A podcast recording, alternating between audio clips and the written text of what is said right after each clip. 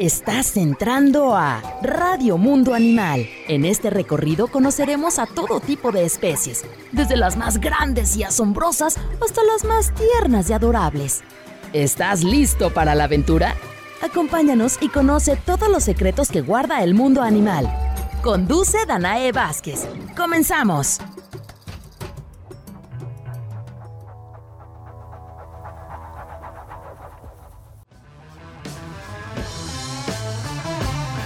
El padecimiento llamado catarata es una afección en el lente llamado cristalino que se encuentra dentro del ojo, haciéndolo blanco y opaco.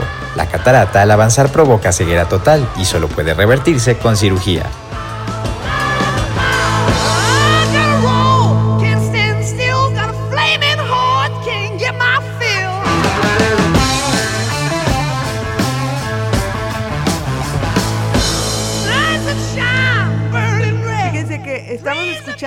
Días, buenos días, esto es Radio Mundo Animal, qué bueno que ya nos acompañas, estamos muy contentos y fíjense que esta canción que abrió el programa, pues eh, creo que nos gustó a todos.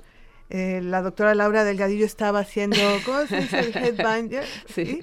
Y nuestro operador Luis Fernando también dijo, espérate tantito, hay que dejarle un poquito más a la rolita.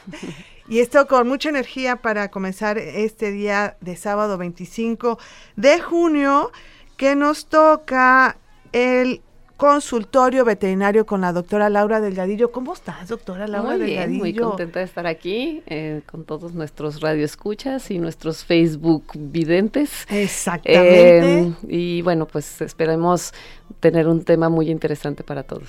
Fíjate que sí, porque de repente podemos ver que hay algunos perritos que de repente se empiezan a ponerle sus ojitos blancos y no sabes por qué, o que tienen un padecimiento y ese padecimiento les provoca una catarata. Así es. Que es, este es el tema del día de hoy.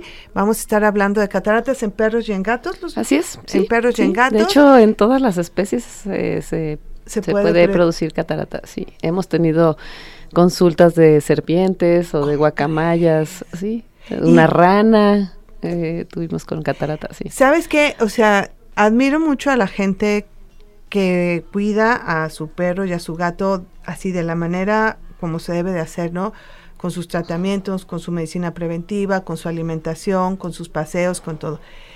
Pero también admiro a la gente que se atreve a tener mascotas exóticas y que de la misma manera, o sea, imagínate, ¿Operaste esa ranita? No, no, es, ah. estas, bueno, fueron animales que fueron y se les hizo diagnóstico.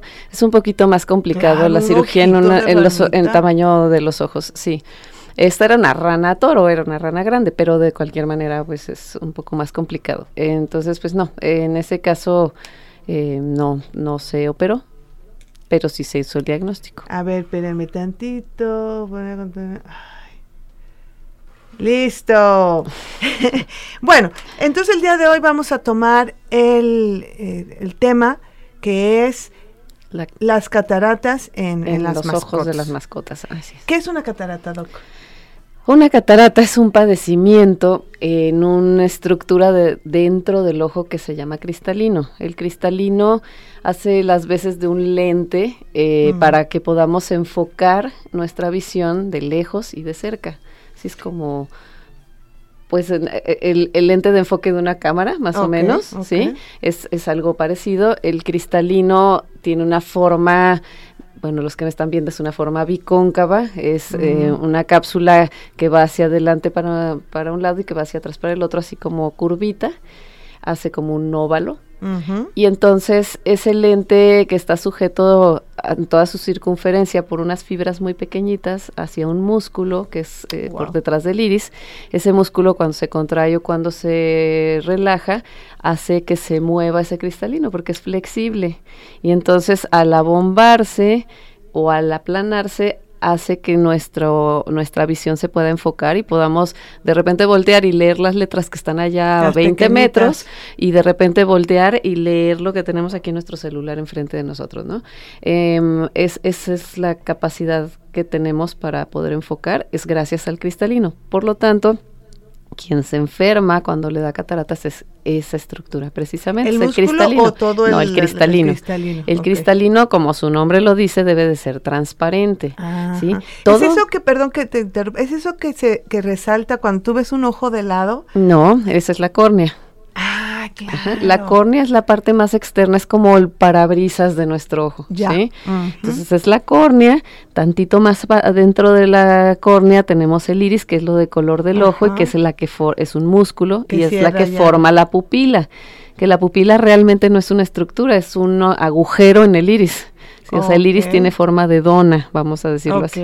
Y nosotros vemos a través del agujerito de esa dona, ¿sí? Que es, que es el- la pupila. Pero por detrás del iris es donde está el cristalino. Ah, por O sea, el detrás. cristalino está adentro, justo en el medio del ojo. Ok, déjenme ponerles en contexto que la doctora Laura Delgadillo es una experta en ojos. Eso se nos había, se nos había olvidado, porque ahora los este, veterinarios se especializan también, o sea, en su veterinario encontramos especialistas en gatos, en ortopedia, en muchas cosas. dermatología, en gastroenterología. Y la doctora es así como la, la- la especialista en ojos. Ok, entonces ya sabemos cómo está esta estructura que es el cristalino. ¿Qué puede eh, hacer, o sea, qué le causa mal al cristalino?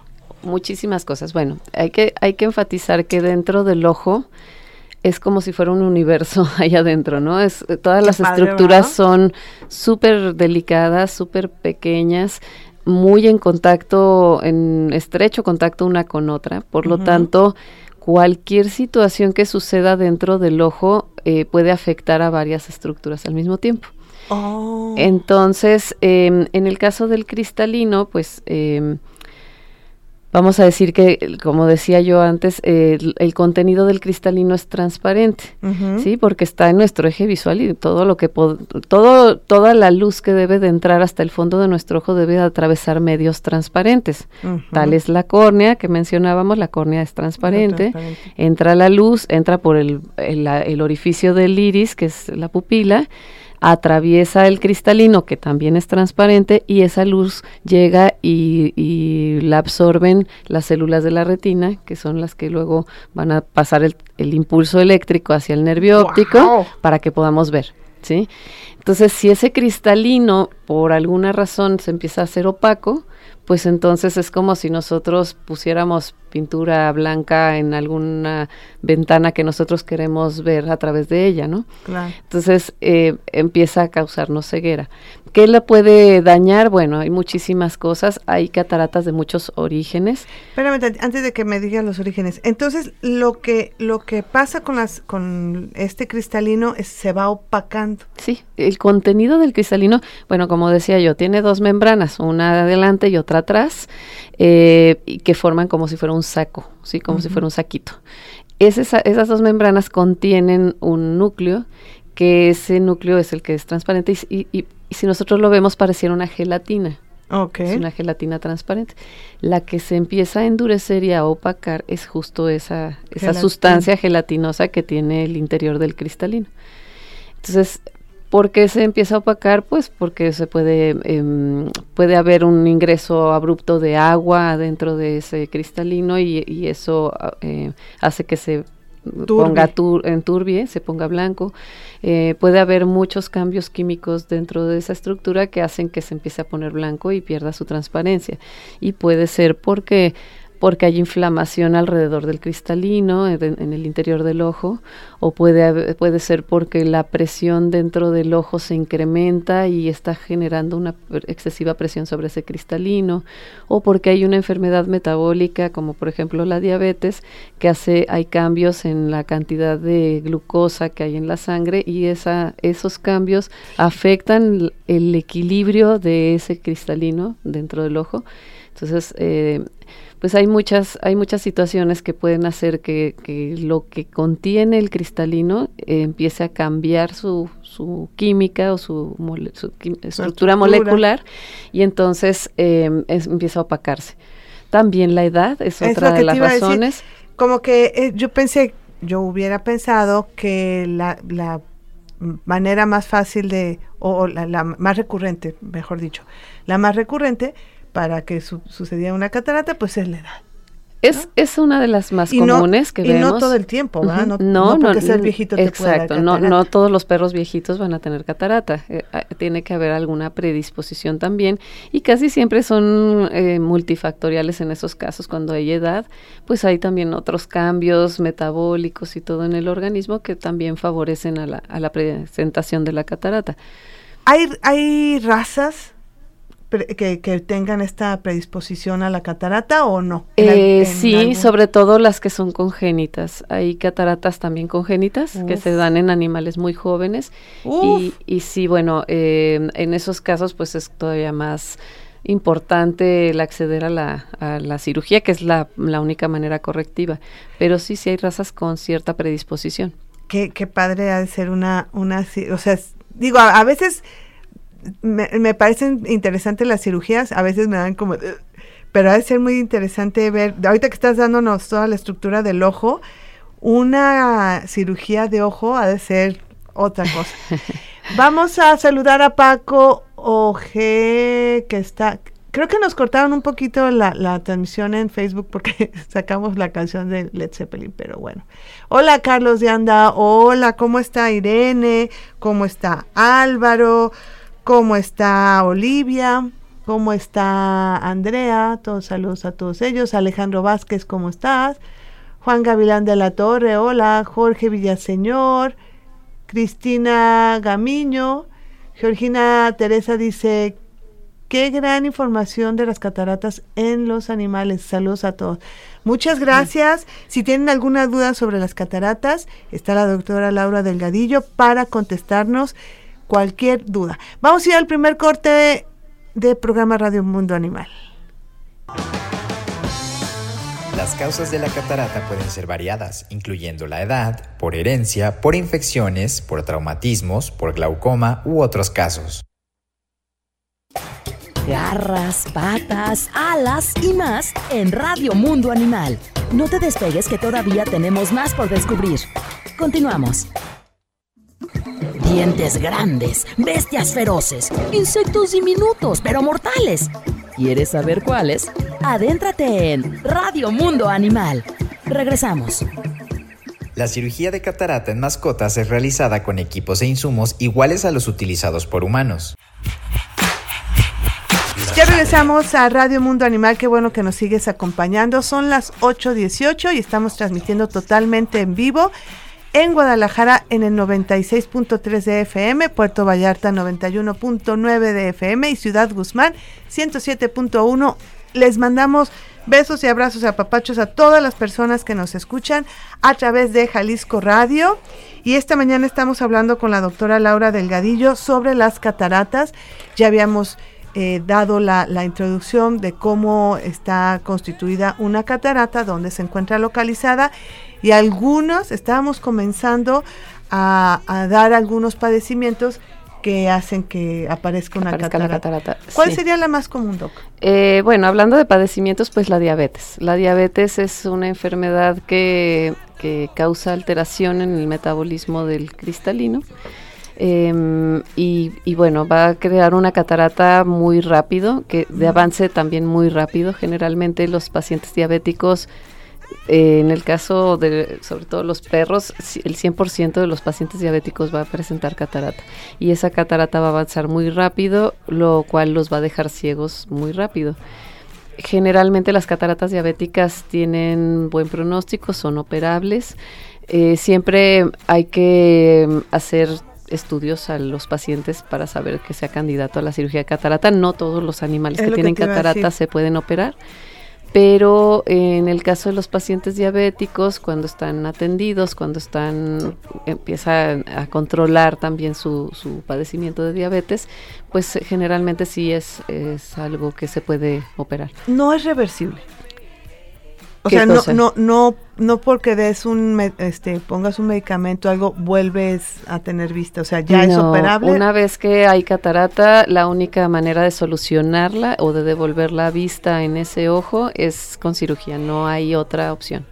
Y cuando empiezan, comienzan las cataratas, ¿no se puede detener eso? ¿O tampoco? ¿O Eh, va a avanzar? Hay algunas cosas que podemos hacer para tratar de hacer más lento el avance de la catarata, pero también depende mucho del origen de la catarata, porque Ah, si es una catarata metabólica, am, cuando se controla el paciente, a, a lo mejor se hace un poco más lento el avance, pero de, de cual- de cualquier manera avanzan.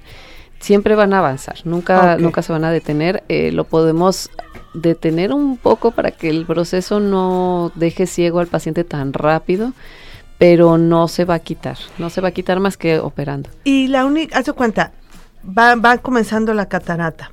¿Qué es preferible? ¿Que lo operes cuando va comenzando o ya dejar, no, pues ya déjalo que se quede, que termine de, de, de, de Lo, ideal, hay, hay, hay fases en las, en las cataratas eh, eh, que comienza como incipiente, luego se hace inmadura y luego se convierte en madura.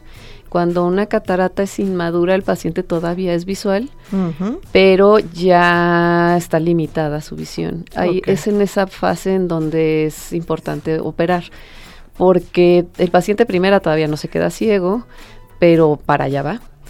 Y segunda, eh, la catarata todavía no está tan dura. La, Ah, se va endureciendo, se va endureciendo el cristalino, se hace como si fuera una piedrita adentro del cristalino.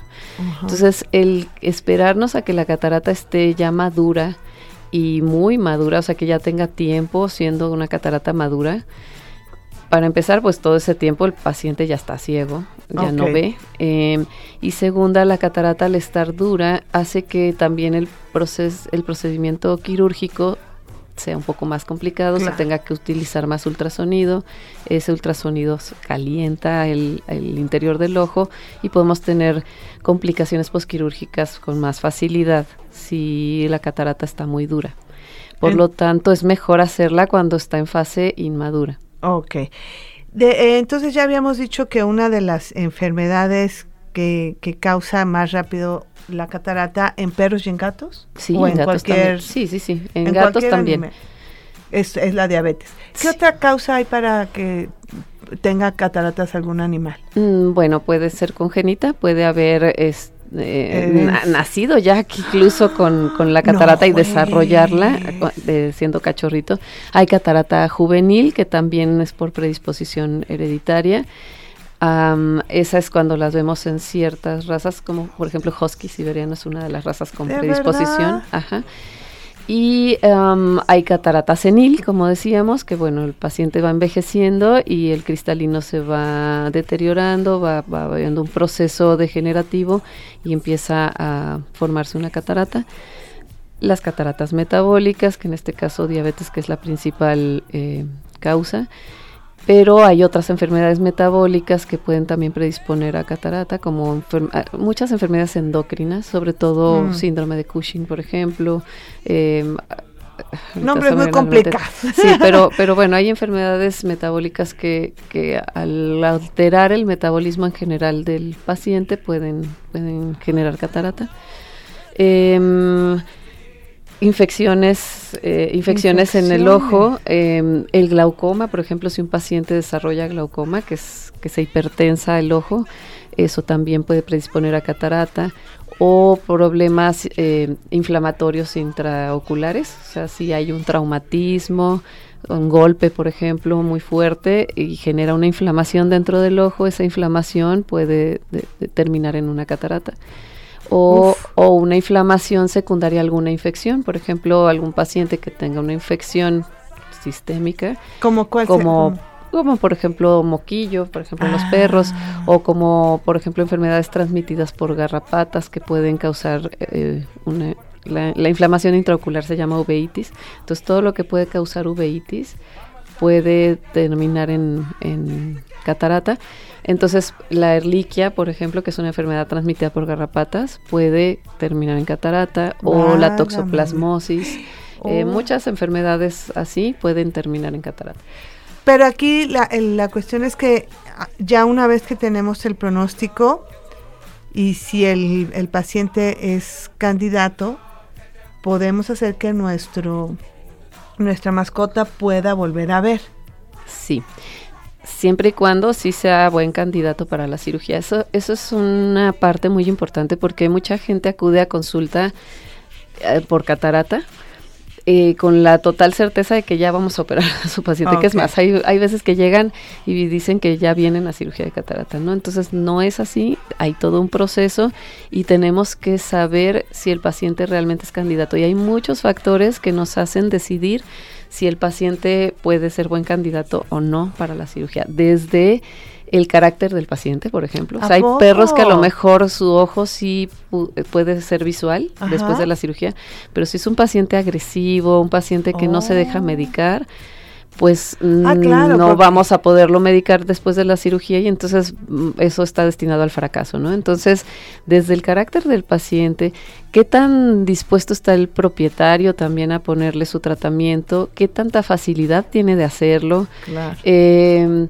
todo eso también son situaciones que nos hacen decidir si el paciente es candidato o no a la cirugía. Claro, porque si le tienes que poner la gota cada dos horas, pues ahí ya y tú trabajas todo el día. Pues Ahora, generalmente nosotros sugerimos a los propietarios de mascotas que se van a operar de catarata que nos los dejen en un hospital las primeras 48 horas al menos, que son las más críticas.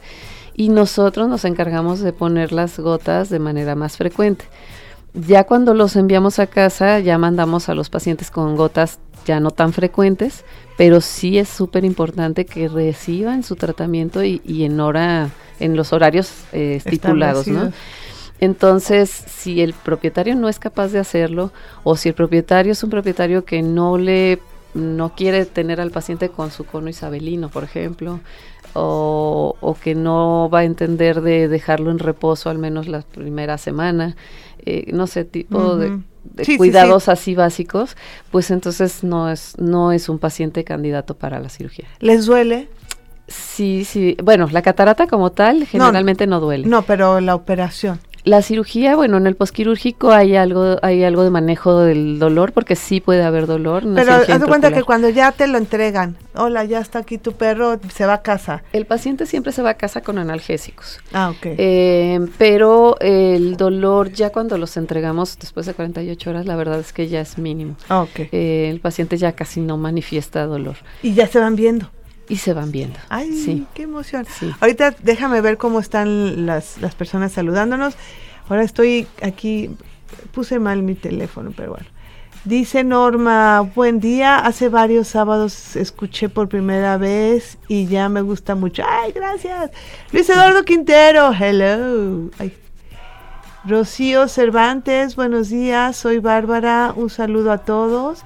También quiero mandarle un saludo a Margaret hasta Venezuela, que ya está conectadísima. Ah, Margaret. Ibaguira, su, su gato. Ah, pues saludos a los dos. Dice Rocío, soy abogada. Muy bien, pues qué bueno que un abogado esté atento de este programa donde tratamos de dar pues las todas las enfermedades y todo lo que le pueda ocurrir a nuestras mascotas. Andrea Alfaro dice, hola Danay, ¿a qué edad comienza? Uy, se me fue. ¿A qué edad comienza el problema de cataratas?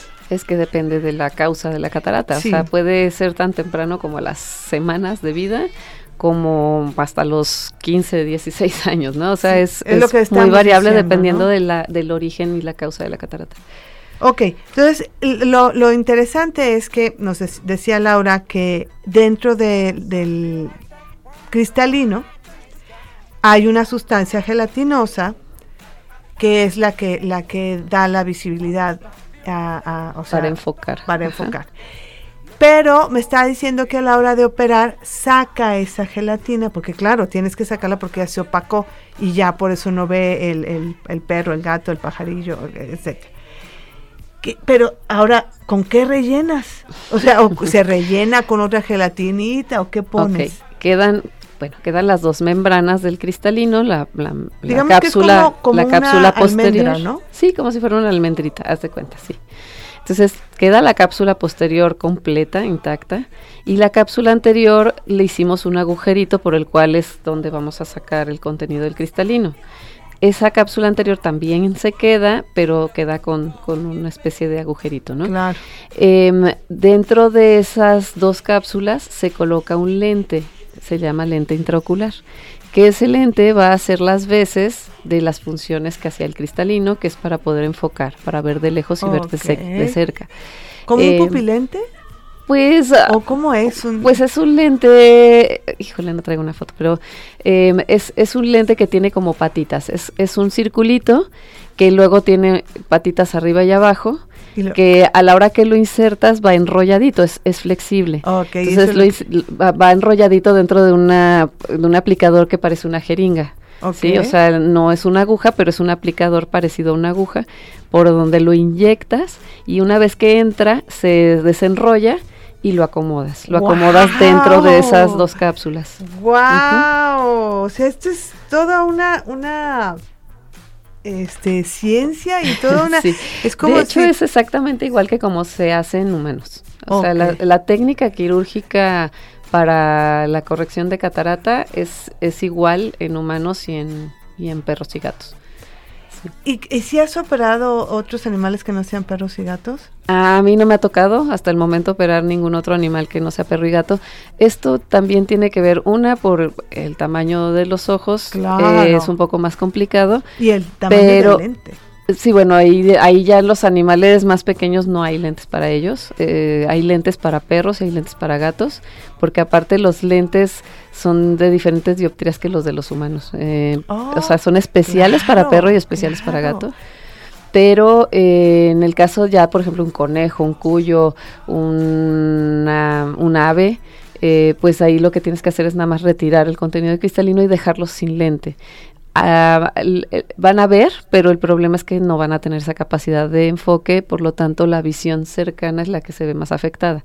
Ok. Sí, la visión lejana es mejor que la, ajá, que la cercana, pero, sí pueden ver, sí. Eso, pero ven. Sí. Porque imagínate, bueno, un perro, un gato eh, que viva en una casa, pues conoce más o menos dónde están sus cosas y todo pero un ave, un cuyo, ay, no sé, se me hace... un poquito más complicado para ellos, pero bueno, cuando son mascotas, pues no hay tanto problema. Ya cuando se trata de un animal silvestre, por ejemplo, un halcón, un búho, eh, pues que tienen que, dependen de su vista para poder alimentarse eh, bueno, ahí ya está un poquito más complicado. Generalmente esos animales, cuando se llegan a operar de catarata, pues ya son para que vivan en un zoológico que vivan en algún lugar así, ¿no? Ya es muy difícil mm, reinsertarlos eh, para que ellos puedan sobrevivir fuera. Sí lo pueden hacer, pero sí es un poco más, se tienen que adaptar eh, a, ciertas condiciones para, para poder sobrevivir.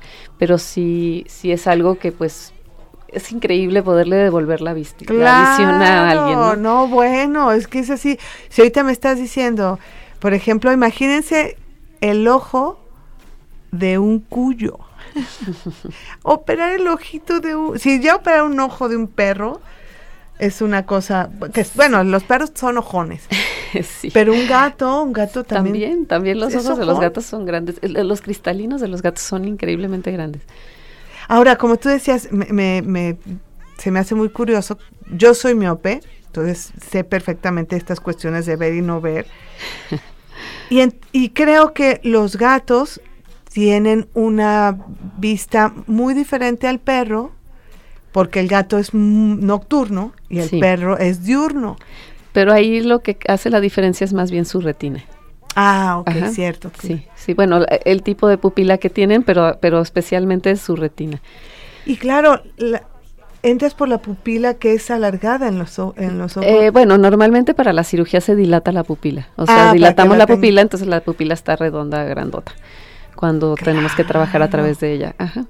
Y esta recuperación, una vez que los operas, ¿como cuánto tiempo tarda? También depende del animal, depende de si hay alguna complicación posquirúrgica o no, porque también es común tener al menos cosas eh, simples a lo mejor, pero, pero hay animales que tienen un poco de inflamación intraocular, que eso es lo más común. En ellos la inflamación es mucho más intensa y mucho más fácil de presentarse que en los humanos, por ejemplo. Entonces siempre tenemos que lidiar con la inflamación posterior a la cirugía y algunos presentan a veces, eh, pues secundario a la inflamación se hacen como telarañitas de fibrina de proteína dentro del ojo, entonces tenemos que trabajar con eso para que no eso no opaque la visión eh, de nuevo. Entonces la recuperación es variable, pero generalmente pues se van a casa ya con, con visión. Y pues la cicatrización de la, de la herida donde ingresamos, que es de mínima invasión, eh, se da en cuestión de un par de semanas. Y bueno, pues generalmente la, la, recuperación generalmente es rápida si no hay complicaciones. Ya habiendo complicaciones ahí ya podemos tener variables, ¿no? Pero, pero generalmente es rápida. Eh, no, no, me imagino que no, no suturas. Se, sí, sí, se sutura. Se sutura. ¿Con hilo? Sí, con, hilo de nylon. Es un hilo súper delgadito.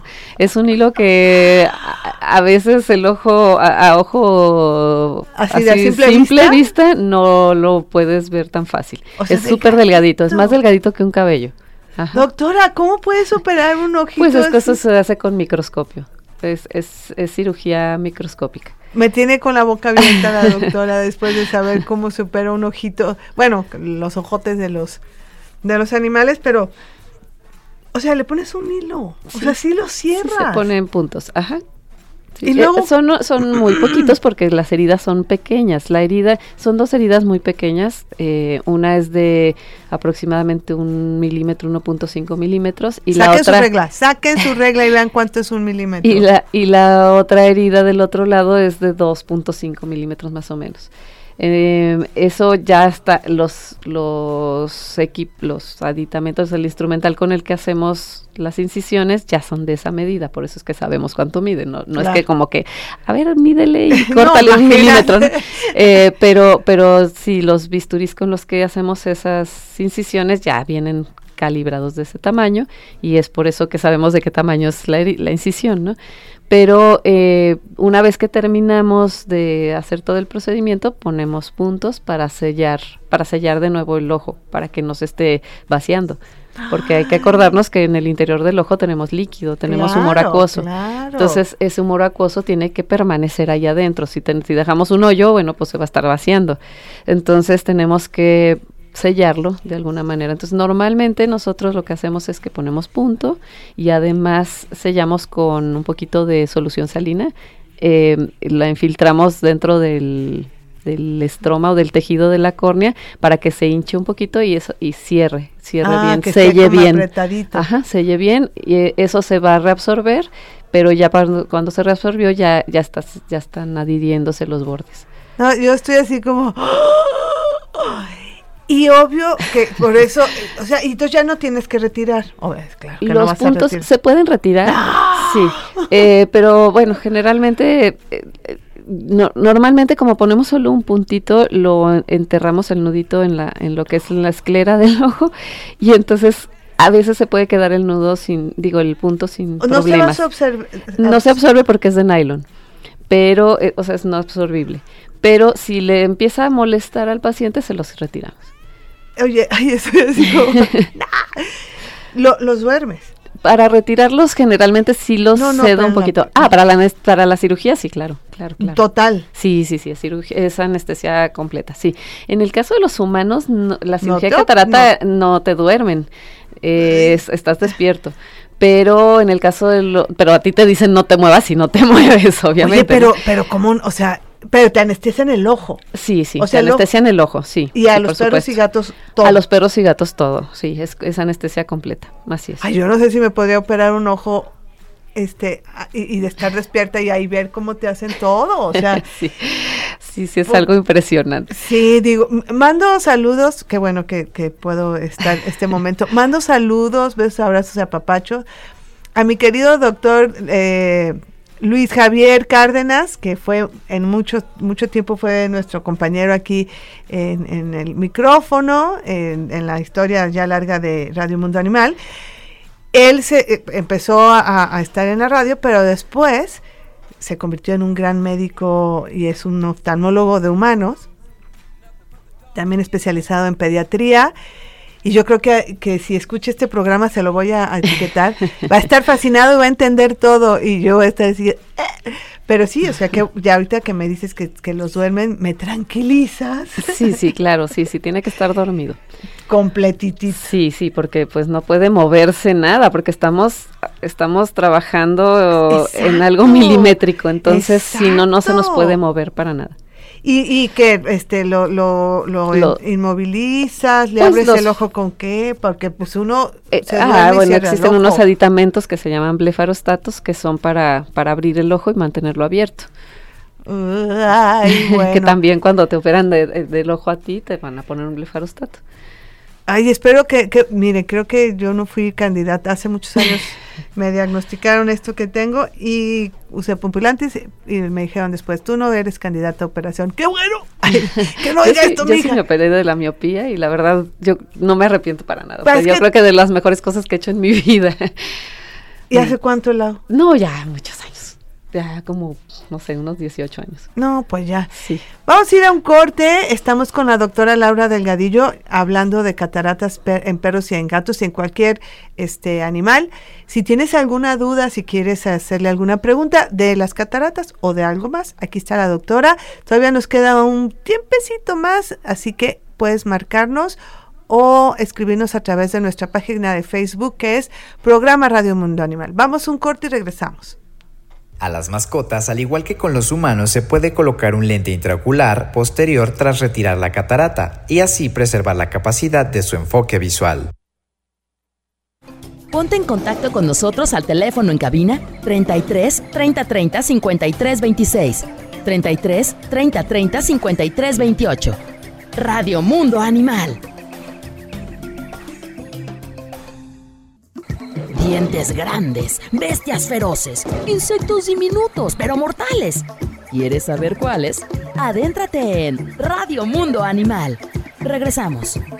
No todos los pacientes con catarata son candidatos adecuados para cirugía. Es necesario realizar estudios previos para determinarlo con veterinarios de tu confianza. Ya estamos aquí de regreso. Qué bueno que nos sigues escuchando. Estamos en Radio Mundo Animal hablando el día de hoy de cataratas y estamos con la doctora Laura Delgadillo. Una de las preguntas clave, pues tenemos que, decirlo, es el precio que tiene una cirugía, Laura. Ah, bueno, sí, ese sí es un tema porque, bueno, teniendo en cuenta que es una cirugía que se hace con equipo especial, que es caro, con material e insumos médicos también especiales eh, que son también caros, pues obviamente la cirugía no puede ser barata. ¿sí?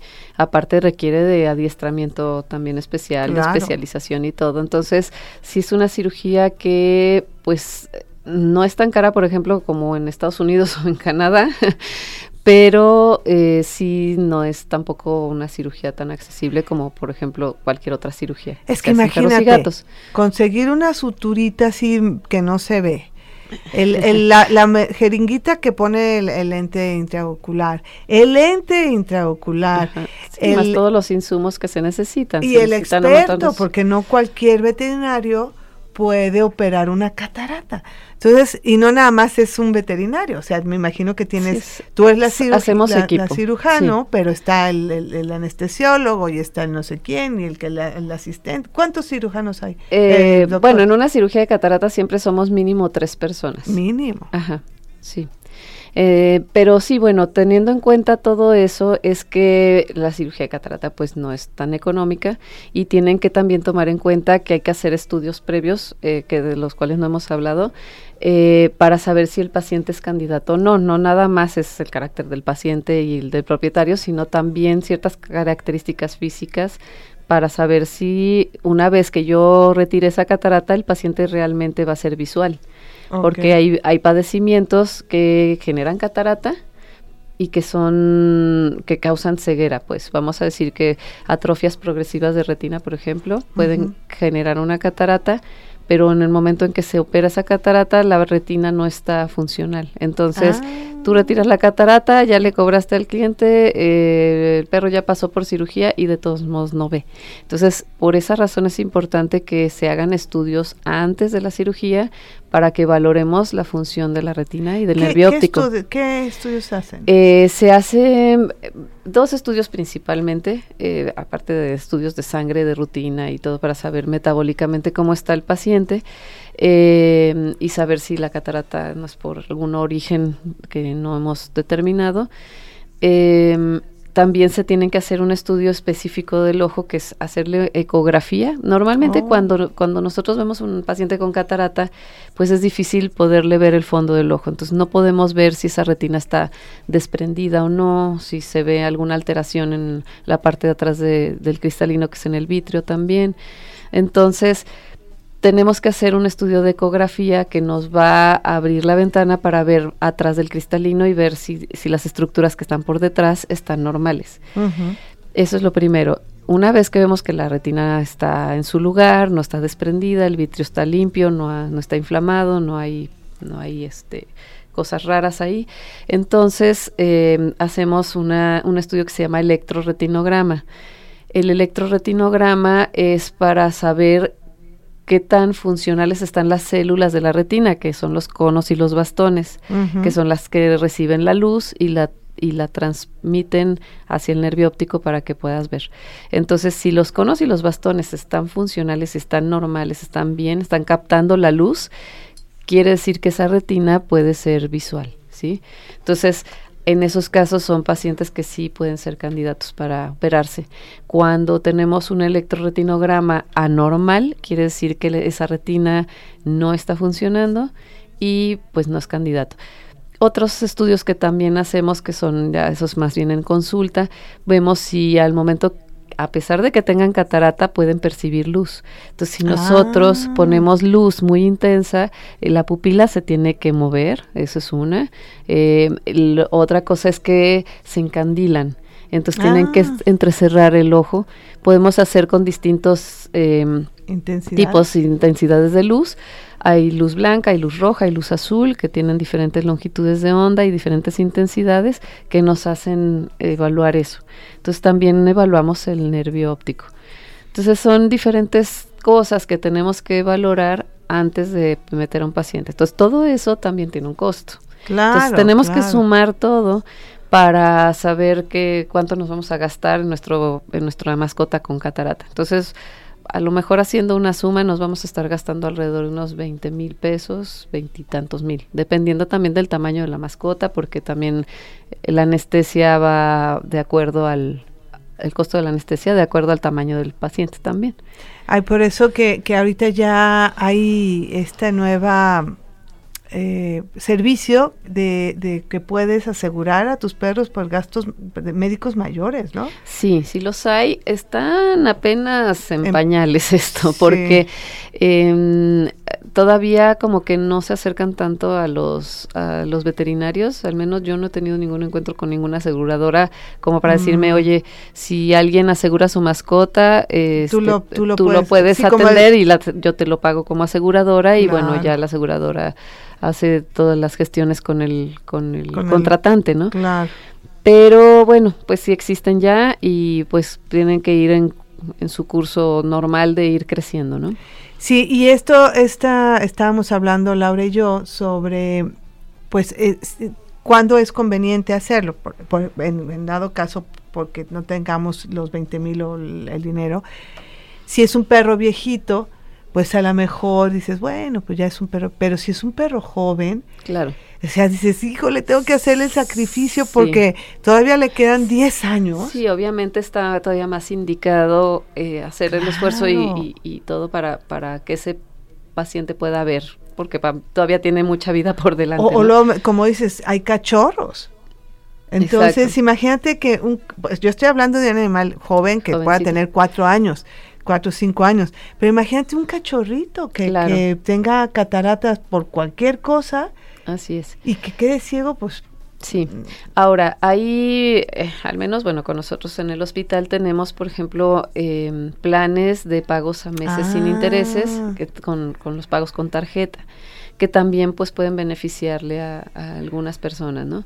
Em, Oye, Lau, y pues bueno, ahora sí que este, es- ahorita me surgió una, una duda. Si tú, o sea, un ojito de cachorro no es lo mismo a un ojo de un adulto. Si tú operas a un cachorro, ¿no le va a crecer el ojo y el lente no le va a servir? Eh, O, no, generalmente cuando se operan ya están en tamaño Ah, o sea- de, de ya casi de adulto. O sea, siguen siendo a lo mejor cachorros, pero, pero ya por están en ejemplo, unos ocho, Eso es por meses. el avance de la catarata. O sea, cuando nacen con cataratas congénitas, eh, la catarata a veces apenas está incipiente, entonces te esperas a que llegue a una fase en que ya la puedas operar.